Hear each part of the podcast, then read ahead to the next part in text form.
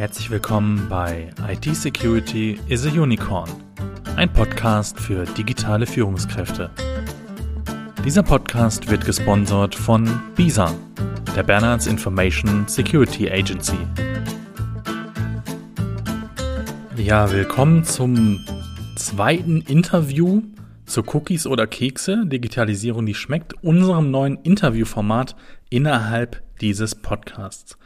Und dieses Mal habe ich zu Gast Michael Maike Willer, ein Social Engineering Experte, und wir sprechen über Unternehmensgründung, über Networking, über werde ich eigentlich als Social Engineer, der auf der guten Seite der Macht ist, irgendwie paranoid?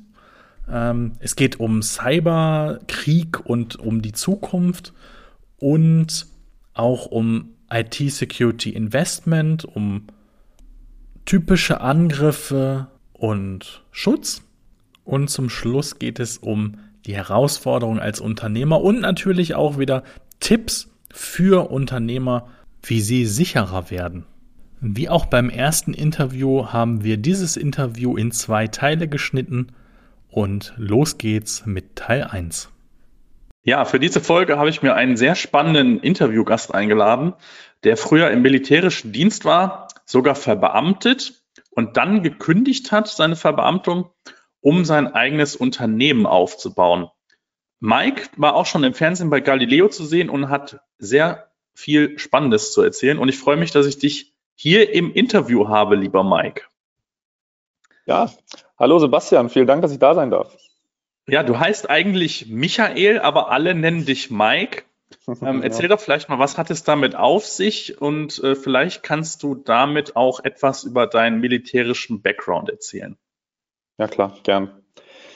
Ja, das mit dem, mit dem Mike ist ähm, durch meine Militärzeit entstanden. Also wie du schon gesagt hast, ähm, ich war in meinem ersten Arbeitsleben äh, Berufssoldat und ich war da eingesetzt im militärischen Nachrichtenwesen.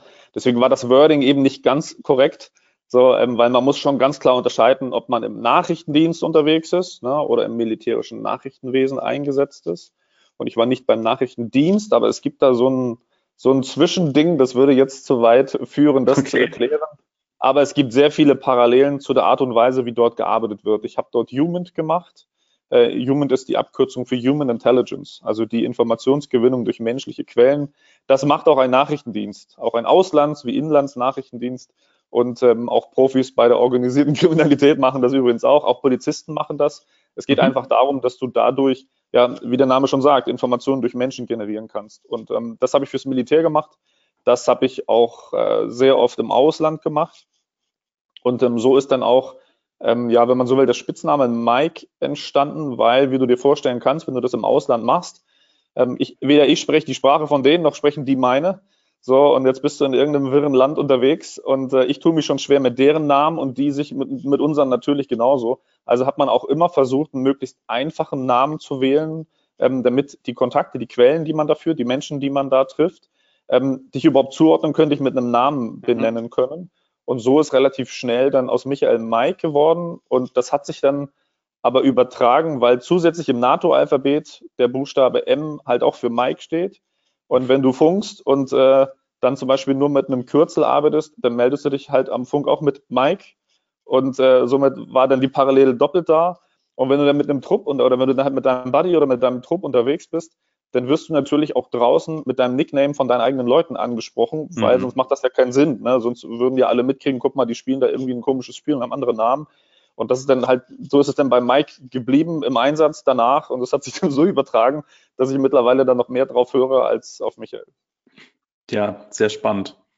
Okay, ähm, du hattest ja schon gerade gesagt, äh, dass du ja verbeamtet warst, also du warst da fest drin ähm, und du hast irgendwann dein eigenes Unternehmen gegründet. Ähm, ich glaube, einen krasseren Unterschied zwischen Sicherheit auf der einen Seite und maximalem Risiko als Unternehmer, wo du ja auch für Gehälter verantwortlich bist und so weiter, gibt es kaum. Also wie kam das? Erzähl doch mal dazu was.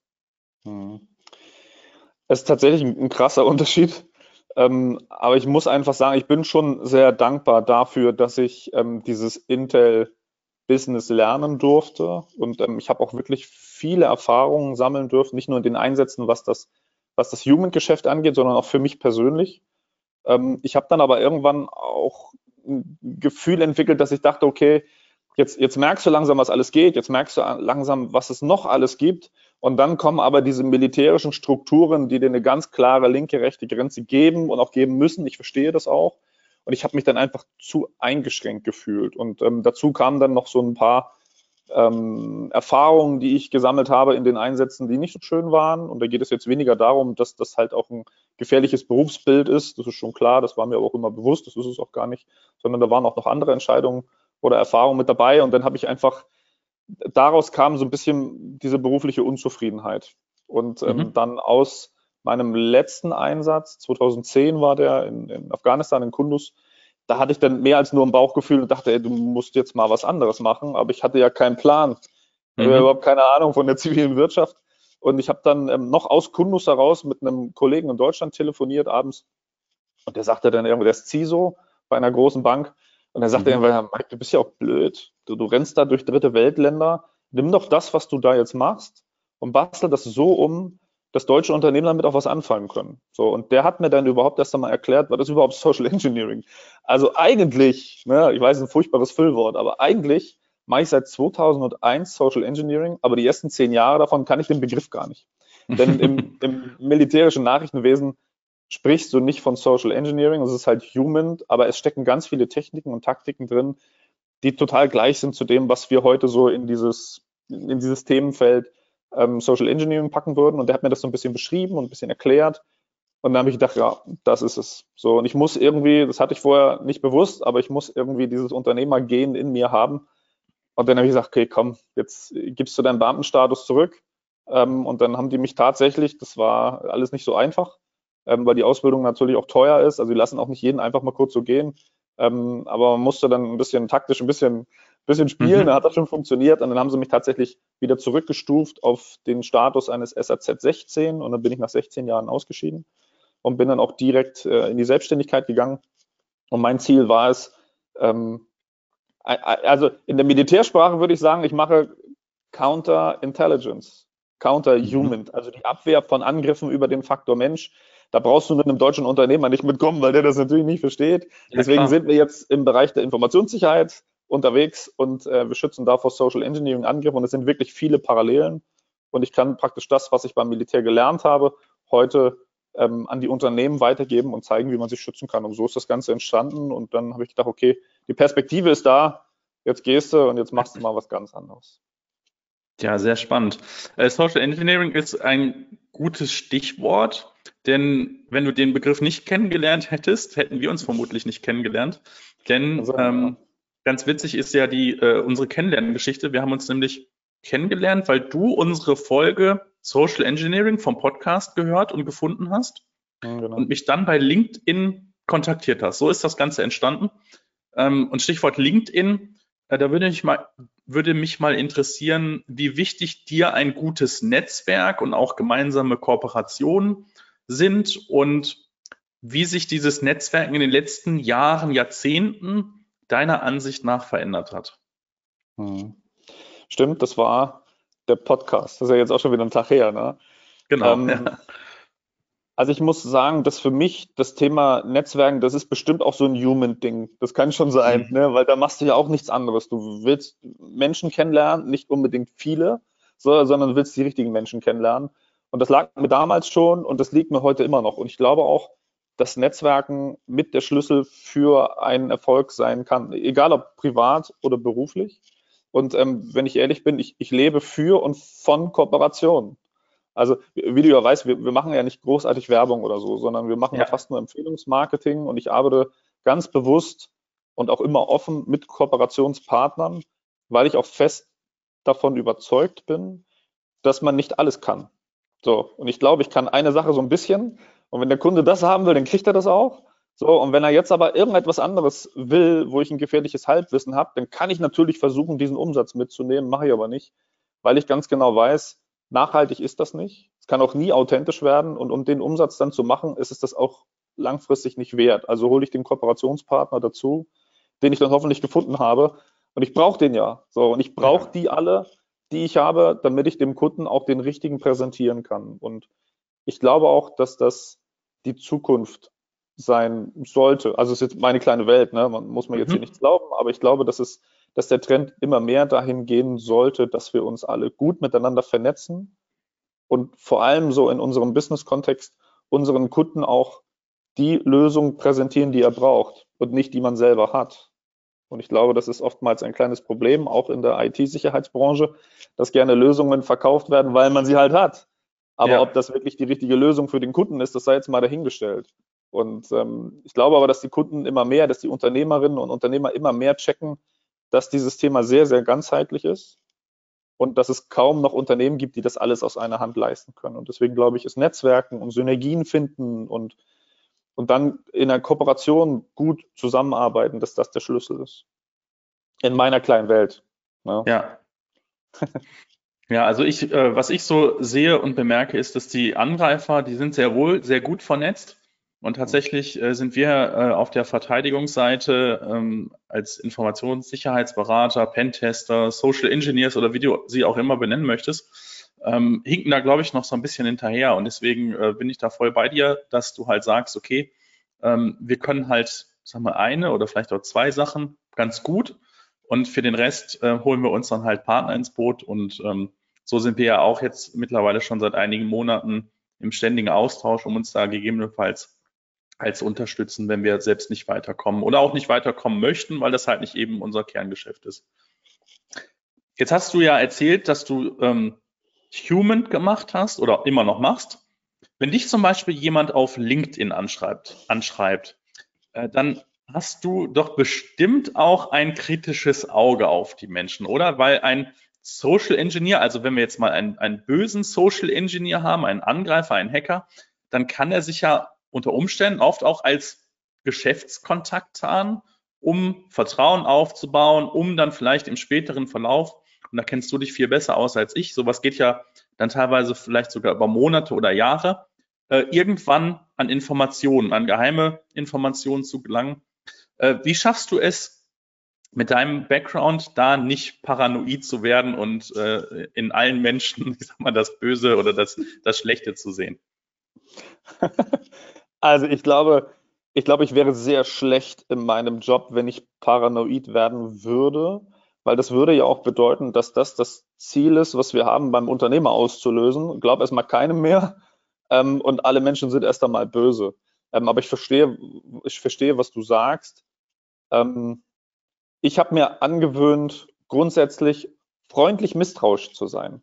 Aber mhm. zuerst freundlich. Und freundlich ist mhm. wirklich ehrlich und ernst gemeint. So, ähm, trotzdem glaube ich aber, und da habe ich vielleicht auch den, diesen Human-Vorteil, dass wenn man da im Ausland unterwegs ist, es nicht immer alle gut mit dir meinen. Ne? Oder mhm. dich auch instrumentalisieren wollen und so weiter oder sie für sich halt nutzen wollen. Und ähm, das heißt, für mich ist das selbstverständlich, jeden Einzelnen, und das ist überhaupt nicht negativ gemeint, auch als Quelle mal zu bewerten. Da kommt jetzt jemand, da kommt jetzt ein Sebastian Halle und erzählt mir irgendwas über einen Podcast und so, und dann höre ich mir das auch alles an, weil ich ein ehrliches, echtes Interesse an den Menschen habe. Mhm. Und das ist nicht gespielt, das ist wirklich ehrlich und authentisch. Aber ich lasse mir halt auch nicht jeden Quatsch erzählen. Aber ich höre mir das alles an. So, okay. und trotzdem stelle ich mir dann immer die Frage, warum sagen die das jetzt? Warum mhm. kommen die jetzt mhm. mit dem Thema? Und, aber das hat nichts mit Misstrauisch zu tun. Das hat einfach damit was zu tun, ähm, dass ich natürlich wissen möchte, mit wem habe ich es auf der anderen Seite zu tun. Und wenn du mir jetzt zum Beispiel über deinen Fachbereich, das kann doch privat sein, äh, irgendwas übers Segeln erzählen willst und ich möchte gerne mhm. was übers Segeln erfahren, dann wäre das ja auch in meinem Sinne herauszufinden, hast du überhaupt einen Plan vom Segeln oder spielst du dich ja. gerade auf? So, ja, also das ist ja jetzt auch nichts Tragisches, sondern ich denke, das ist ein, ein ganz, ganz äh, sinnvoller Mechanismus, Dinge zu hinterfragen. Und ähm, ja. das tue ich dann auch. Und wenn bei mir so innerlich die Alarmglocken angehen, dass ich mir denke, mh, hm, das stimmt gerade irgendetwas nicht. Man versucht gerade bei mir irgendwie Rapport aufzubauen, also eine Beziehungsebene herzustellen. Dann wäre ich natürlich vielleicht ein bisschen früher wach als alle anderen mhm. ähm, und, und nehme das vielleicht auch schneller wahr. Aber ich bin mir einfach auch ganz klar bewusst, welche Informationen man über mich im Internet findet oder generell mhm. über mich findet. Ich kenne meine Interessen, das weiß ich noch tatsächlich. Mhm. Ähm, ähm, und ich, ich, ich weiß auch um meine Schwächen. So, die sind mir einfach bewusst. Und ja. ich versuche mir das nicht abzugewöhnen, erstmal freundlich und offen zu bleiben, aber trotzdem kritisch Dinge zu hinterfragen. Deswegen hinterfrage ich ja nicht die Person, sondern ja. das, was sie erst einmal sagt. Es geht halt um den Inhalt. Und äh, es geht mir weniger darum, ähm, also ich nenne das immer Autopilot. Wer im Autopilot ja. unterwegs ist, der kommuniziert so vor sich hin und lebt so vor sich hin. Und wenn derjenige den richtigen Reiz gesetzt bekommt, dann sprudelt es raus und man redet und redet und redet. Jeder kennt das. Und ich glaube, das passiert mir heute nicht mehr so schnell. So, das mhm. heißt, mich dazu zu bringen, mit einem Reiz emotional, also klassisches SE, ne, ähm, ja. dazu zu bringen, dass ich überhaupt nicht mehr kontrolliert und sachlich und analytisch, sondern emotional und meistens eher positiv als negativ mhm. anfange, über irgendwas zu reden und, und, und, und rede und rede und rede, weil ab dann bist du halt relativ leicht führbar und dann bist du natürlich auch leicht manipulierbar. Ähm, aber ich, ich, ich würde sagen, dass ich im richtigen Leben einfach aktiv zuhöre, wirklich aktiv zuhöre, versuche nicht im Autopilot unterwegs zu sein und man würde mich genauso kriegen. Also wenn man das beschreibt, wie du das gerade beschrieben hast, mit, dass man sich Monate Zeit lässt, dann kriegst mhm. du jeden.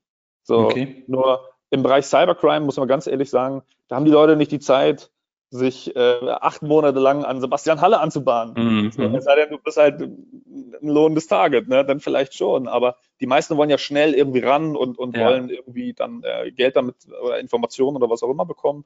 So, aber wenn man sich Monate mit uns Zeit lassen würde, kriegt man jeden irgendwann. Wenn man es subtil macht, kriegst du jede Person. Das ist halt einfach so. Ja, ja gut, du berätst ja auch wahrscheinlich äh, Geschäftsführer, Vorstände und sowas. Ähm, das sind ja dann mitunter doch auch lohnende Ziele, wo sich vielleicht Angreifer auch ein bisschen mehr äh, Zeit nehmen können. Und ich glaube, das, was du gesagt hast, ähm, dieses bewusst zuhören, äh, aufs Bauchgefühl achten und halt schauen, okay, ähm, warum möchte die Person gegenüber jetzt vielleicht die und die Information von mir haben? Einfach dieses, dass man sich das halt bewusst macht, das glaube ich auch ähm, eines so der ersten Tipps, die du vermutlich dann auch den entsprechenden Menschen gibst, oder? Genau, genau. Also ist der, der, der Schlüssel, um sich vor Social Engineering wirklich schützen zu können, ist nicht eine Sensibilisierung. Das ist rausgeschmissenes Geld. Mhm. Weil du dadurch immer noch nicht widerstehen kannst, wenn der richtige Reiz kommt. Sondern ja. der eigentliche Schlüssel ist vor allem Achtsamkeit. Also bewusst zu verstehen, was passiert um mich herum, was passiert mit meinem Gegenüber, was löst das bei mir aus und immer noch, immer noch wach zu bleiben im Kopf. Also Achtsamkeit ist der Schlüssel. Ja.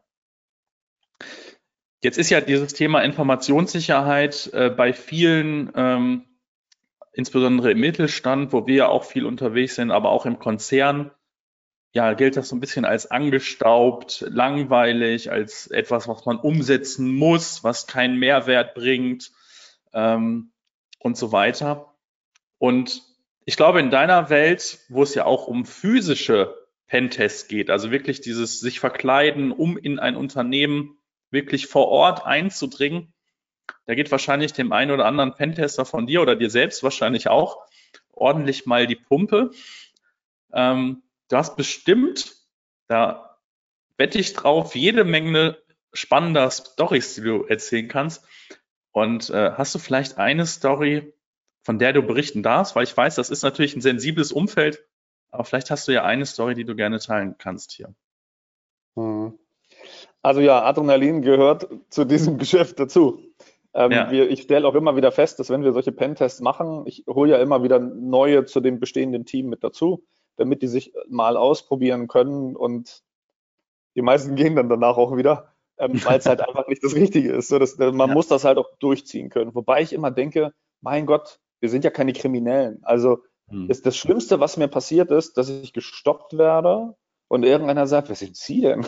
Also mit Ihnen kann ich überhaupt nichts anfangen. So hm. und äh, also es hat auch noch nie einer die Polizei gerufen. So, aber es ist schon, man muss das wollen, ne? Man muss das schon mögen. Ähm, ja, also ich, also ich habe tatsächlich, ich hätte so zwei, drei Stories, aber ich muss jetzt vorsichtig sein. Also ich werde definitiv kein Unternehmen nennen, aber wir nehmen jetzt mal ein Beispiel ähm, wo es sich nicht um ein, ein klassisches Unternehmen handelt, ähm, sondern um eine Behörde. Mhm. Habe ich eine, glaube ich, ganz, ganz lustig, also ich fand sehr lustige Story, die Behörde fand das bestimmt nicht so gut. Ähm, wir haben mal ein LKA, also Landeskriminalamt, getestet. Ich werde nicht das Bundesland sagen. Mhm. Ähm, und ähm, das Ziel war es, an, äh, also reinzukommen und äh, an so einen Dienstrechner zu kommen und dann simuliert einfach USB-Stick ran, der kam aber auch vom LKA, ähm, das Ganze zu dokumentieren. Also sonst nichts Tragisches. Die wollten einfach nur mal überprüfen, kommt man mhm. daran oder nicht. Und dann haben wir uns unterschiedliche Szenarien überlegt. Und die, wie ich fand, die lustigste ähm, war einfach die, das ist, also stumpf ist Trumpf, das muss man manchmal auch sagen. Also mhm. ist es hier hat nichts mit, mit Oceans 11 zu tun, ne? sondern manchmal denkst du einfach, okay, was ist realistisch? So, und was ist, was, was passiert bei denen tagtäglich? Und wenn du es schaffst, in diesem normalen Kontext irgendwie dich einzuschleichen, wirst du oft nicht wahrgenommen. Und Social Engineering ist halt ein Wahrnehmungsspiel. Mhm. Und wir haben mit einem Prepaid-Handy ähm, bei diesem LKA angerufen und haben uns als MEK, als mobiles Einsatzkommando, von einem anderen äh, Bundesland ausgegeben. Okay. Und haben gesagt, dass wir gerade im Rahmen einer mobilen ähm, Observation und Überwachung im Bereich der organisierten Kriminalität wahrscheinlich zu denen kommen werden in den nächsten Wochen, weil diese Zielperson halt irgendwann mal über die, über die Bundeslandgrenze drüber geht. Und dann kann das sein, dass wenn es zu einem Zugriff kommt, wir vielleicht Räumlichkeiten brauchen, ähm, um eine Vernehmung durchzuführen, an, an wen wir uns da wenden könnten.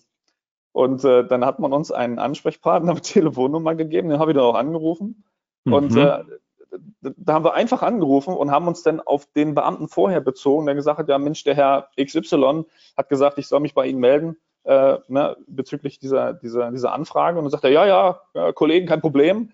Wenn es denn soweit ist, hier ist meine Handynummer, wenn ich denn im Dienst bin, ansonsten sorge ich dafür, dass ihr einen Raum bekommt. Ne? Aber wenn es in einer normalen Dienstzeit ist, ruft einfach an. Ich bin an dem und dem Standort. So, meldet ja. euch einfach. Ja, okay. So, und das haben wir so gute zwei, drei Wochen vor dem eigentlichen Pentest haben wir das gemacht und haben wir das eingeleitet. So, und dann kam dieser Pentest-Tag und dann haben wir, wir haben viel zu viel Aufwand betrieben. Wir haben noch ein, ein, Auto gemietet mit dem Kennzeichen aus dem Bundesland, für das wir uns ausgegeben haben und all so ein Quatsch. So, mhm. und sind dann an, an diese, diese, zu, zu, diesem LKA halt gefahren. So, das hatte so ein bisschen so, so einen Kasernentouch, so mit äh, mhm, mhm. Empfangsdienst vorne.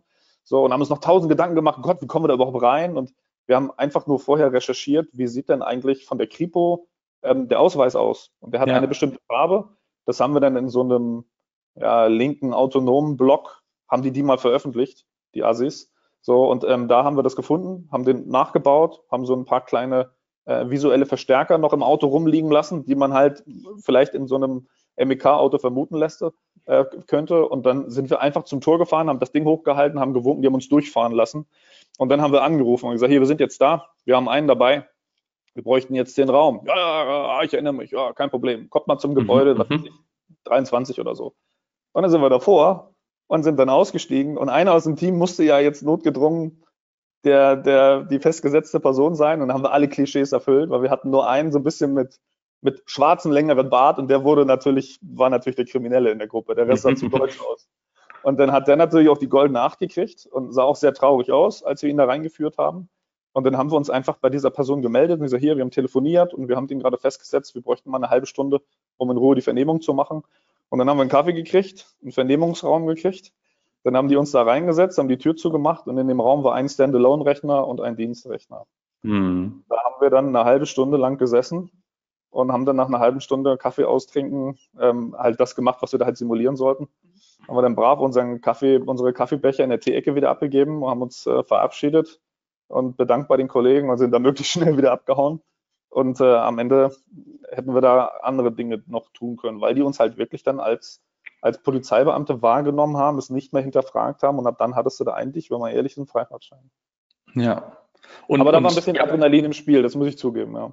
Ja, glaube ich, sehr spannende Geschichte und ich glaube, jeder äh, fragt sich jetzt wahrscheinlich auch, wie ging es dann weiter? Also was war, was war die Konsequenz dann danach? Also ihr habt das ja sicherlich auch dann besprochen, weil das war ja dann beauftragt auch, dass ihr da ja. diese Nummer abzieht von der, von der Leitung.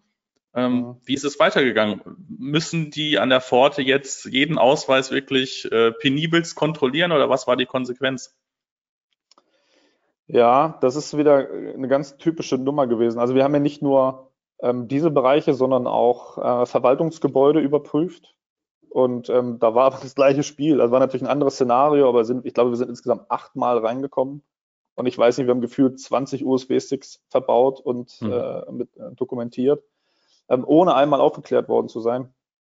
Ich glaube, ich, ich kann dir nicht sagen, was danach gekommen ist, weil man uns wirklich nur für diesen Pentest geholt hat. Das ist wieder so typisch so, okay. Behörde. Mhm. Ich denke schon, dass danach etwas gekommen ist. aber das ist ähnlich wie in einem Konzern. Also wenn wir zum Beispiel bei einem Konzern so einen Pentest machen und danach einen sehr ausführlichen Bericht auch schreiben, wie haben wir das gemacht und wie hätte man das verhindern können mhm. und es gibt dann ja auch Empfehlungsmaßnahmen, ist das oft so, dass die dann sagen, danke, das stellen wir jetzt mit Bordmitteln ab. Ja, ja. Und man darf auch nicht vergessen, und das ist, glaube ich, auch richtig so bei so einer Behörde, ich bin ein privater Dienstleister, es geht mir auch nichts an, was die Polizei verändert. Ja. Deswegen okay. kann ich dir gar nicht sagen, was danach kam. Die werden mit Sicherheit was gemacht haben, aber sie wären auch blöd, wenn sie es mir gesagt hätten. Genau, ja, weil dann könntest du das wieder benutzen für den nächsten ja, Einbruch. Also es geht mich einfach nichts an. So, das ist ja. Einfach, nee, es geht mich einfach nichts an. Ne, warum mhm. sollten sie das mit mir teilen? Ja, das war der erste Teil des Interviews mit Mike Willer. Ich hoffe, Ihnen hat das Interview bis hierhin gefallen. Im zweiten Teil geht es um Cyberkrieg und um die Zukunft. Es geht um IT-Security Investments, um typische Social Engineering-Angriffe und wie sie sich schützen können. Und Mike wird seine letzten digitalen Worte sprechen. Also hören Sie gleich rein. Bis gleich oder auch, wenn Sie mögen, bis später.